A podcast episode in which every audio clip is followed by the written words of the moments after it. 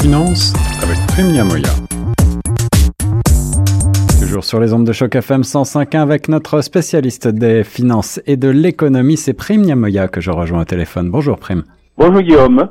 On travaille ensemble sur euh, un sujet qui concerne le changement climatique à la suite de la parution d'un article au titre euh, un petit peu racoleur, mais qui fait réfléchir. Il était tiré de Finance and Investments. Les changements climatiques sont plus dommageables que la Covid-19 à long terme. Qu'en pensez? Oui, euh, le titre est tout à fait angoissant parce que la réalité risque d'être encore plus angoissante que la fiction. L'Oxfam prévoit que d'ici 2050, les changements climatiques feront perdre à l'Inde et aux Philippines respectivement entre 27 et 35% de leur PIB. Mhm. Donc c'est vraiment angoissant. Il y aura par conséquent un impact beaucoup plus lourd que celui de la pandémie Covid-19. En effet. Est-ce qu'on a des chiffres provisoires de ce que ça représente en termes de coûts, cette pandémie, pour euh, au niveau mondial? Est-ce que l'économie est affectée euh, de manière durable? Oui, euh, on dit aussi également que la crise climatique va davantage dévaster les pays pauvres, plus les pays pauvres que les pays riches, qui vont quand même perdre à peu près 5 000 milliards de dollars à cause des inondations, des, sécheresses, les pays du G7 pourraient voir leur PIB diminuer de 8,5% au lieu de 4,2% pour la Covid en 2020-2021. C'est ça. Donc les pays du G7 ont perdu à peu près 4,2% de leur PIB avec la crise de la Covid et ça serait facilement le double pour ces pays et beaucoup plus encore euh, en résumé pour euh, les pays les plus pauvres. Euh, quelles conséquences peut-on imaginer à plus long terme face à ces changements climatiques? Ah, Les changements à plus long terme sont apocalyptiques. On dit la conséquence prévisible déjà est qu'il y aura des migrations massives au niveau de la planète. Prenons un pays comme le Bangladesh, qui se trouve en dessous du niveau de la mer, mm-hmm. ou le Mozambique d'ailleurs, du côté de l'océan Indien. Ouais. Et supposons que, bon, nous avons déjà vu les, les, euh, les années passées les conséquences des moussons au Bangladesh et aussi des pluies diluviennes au Mozambique. Alors ça veut dire que la géographie même de ces pays tels qu'on la connaît aujourd'hui risque d'être euh, durablement euh, transformée. Oui, tout à fait. Nous ne parlons pas des îles euh, dans le Pacifique ou dans les Caraïbes. L'océan Indien, les îles Maldives pourraient disparaître tout simplement. Mhm, absolument, absolument. Et puis euh, revenons du côté de l'économie. Alors tu nous parlais de ces pays euh, du G7 qui pourtant euh, sont donc dans un accord de Paris qui tente de lutter contre le réchauffement climatique. Qu'est-ce que cet accord pourrait permettre de faire? Ah ben, Cet accord pourrait permettre de ralentir le mouvement de ces changements climatiques. Et au lieu, par exemple, pour l'Angleterre, on prévoit que la chute de l'économie du Royaume-Uni serait limitée à 2,4% au lieu de 6,5%. C'est bien ça, une véritable réalité donc avec laquelle il faut euh, compter. Mais pendant ce temps-là, eh bien, euh, les, les, grandes euh, les grandes manufactures pétrolières continuent de, de travailler d'arrache-pied. Elles ont été un petit peu bousculées ces derniers temps quand même. Oui, oui, tout à fait. Ces dernières semaines ont été plutôt mauvaise pour les dirigeants d'Exxon, Total, Shell et d'autres compagnies pétrolières qui ont été bousculées par euh, les actionnaires qui leur demandent de faire vite et mieux pour le changement climatique. Mm-hmm. Mais dans le même temps, on constate que le secteur de l'énergie est le plus performant du marché boursier.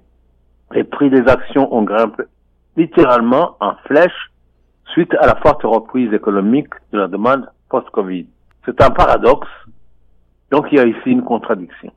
Eh oui, on le voit, les prix euh, même de, de, des, des énergies à la pompe est euh, en forte hausse ces derniers temps.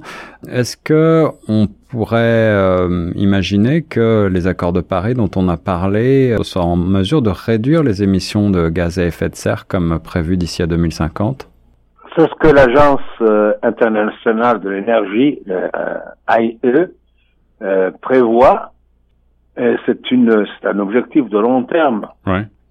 L'AIE prévoit que l'objectif est de zéro émission en 2050 peut être une réalité, avec évidemment une forte volonté politique de tous les États, en collaboration évidemment avec les entreprises concernées Mhm. et tout l'appui des citoyens.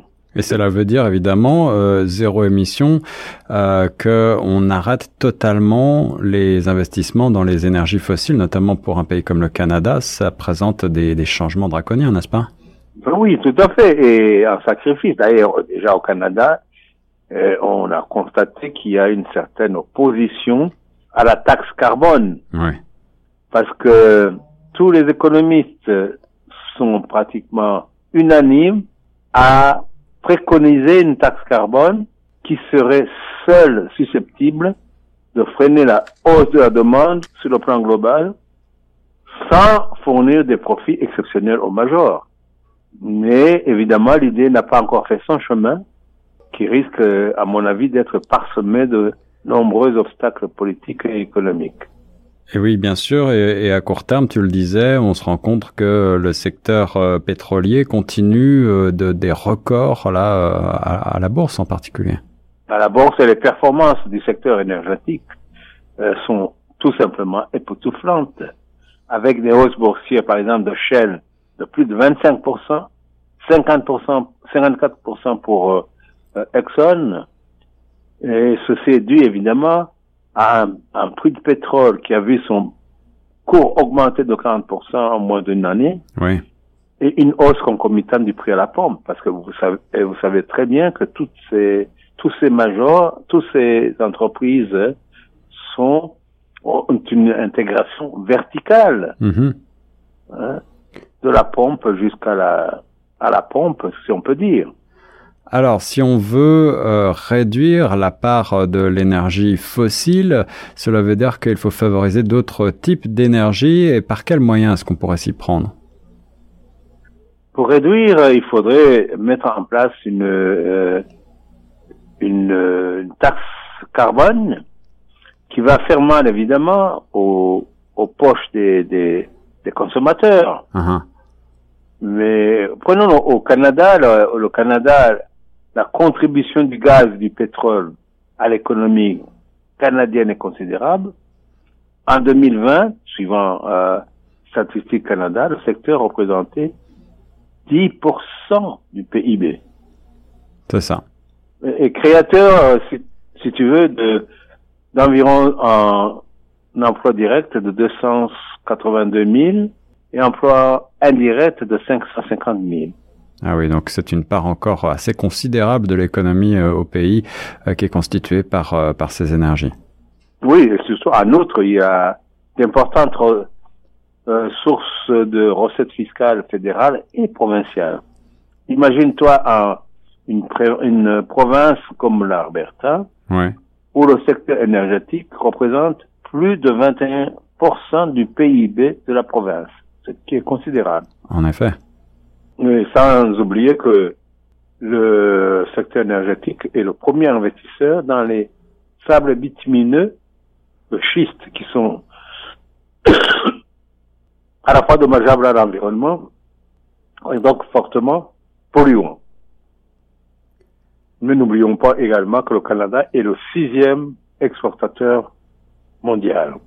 Voilà, et le, le point de, de friction, j'allais dire, pour passer à d'autres types d'énergie plus verte n'est pas encore véritablement atteint puisque on considère que le prix du pétrole est encore trop bas pour inciter finalement un passage massif aux véhicules électriques. Oui, mais alors même la l'American Petroleum Institute est d'accord avec les objectifs de l'AIE, mais de manière progressive. Tout le monde est d'accord qu'on ne peut pas mettre cette taxe carbone d'un seul coup. Il faut y aller de manière progressive. Voilà l'économie en péril face au changement climatique. Merci pour votre analyse, Prime Niamoya, sur les ondes de choc. C'est moi qui te remercie, Guillaume. À bientôt.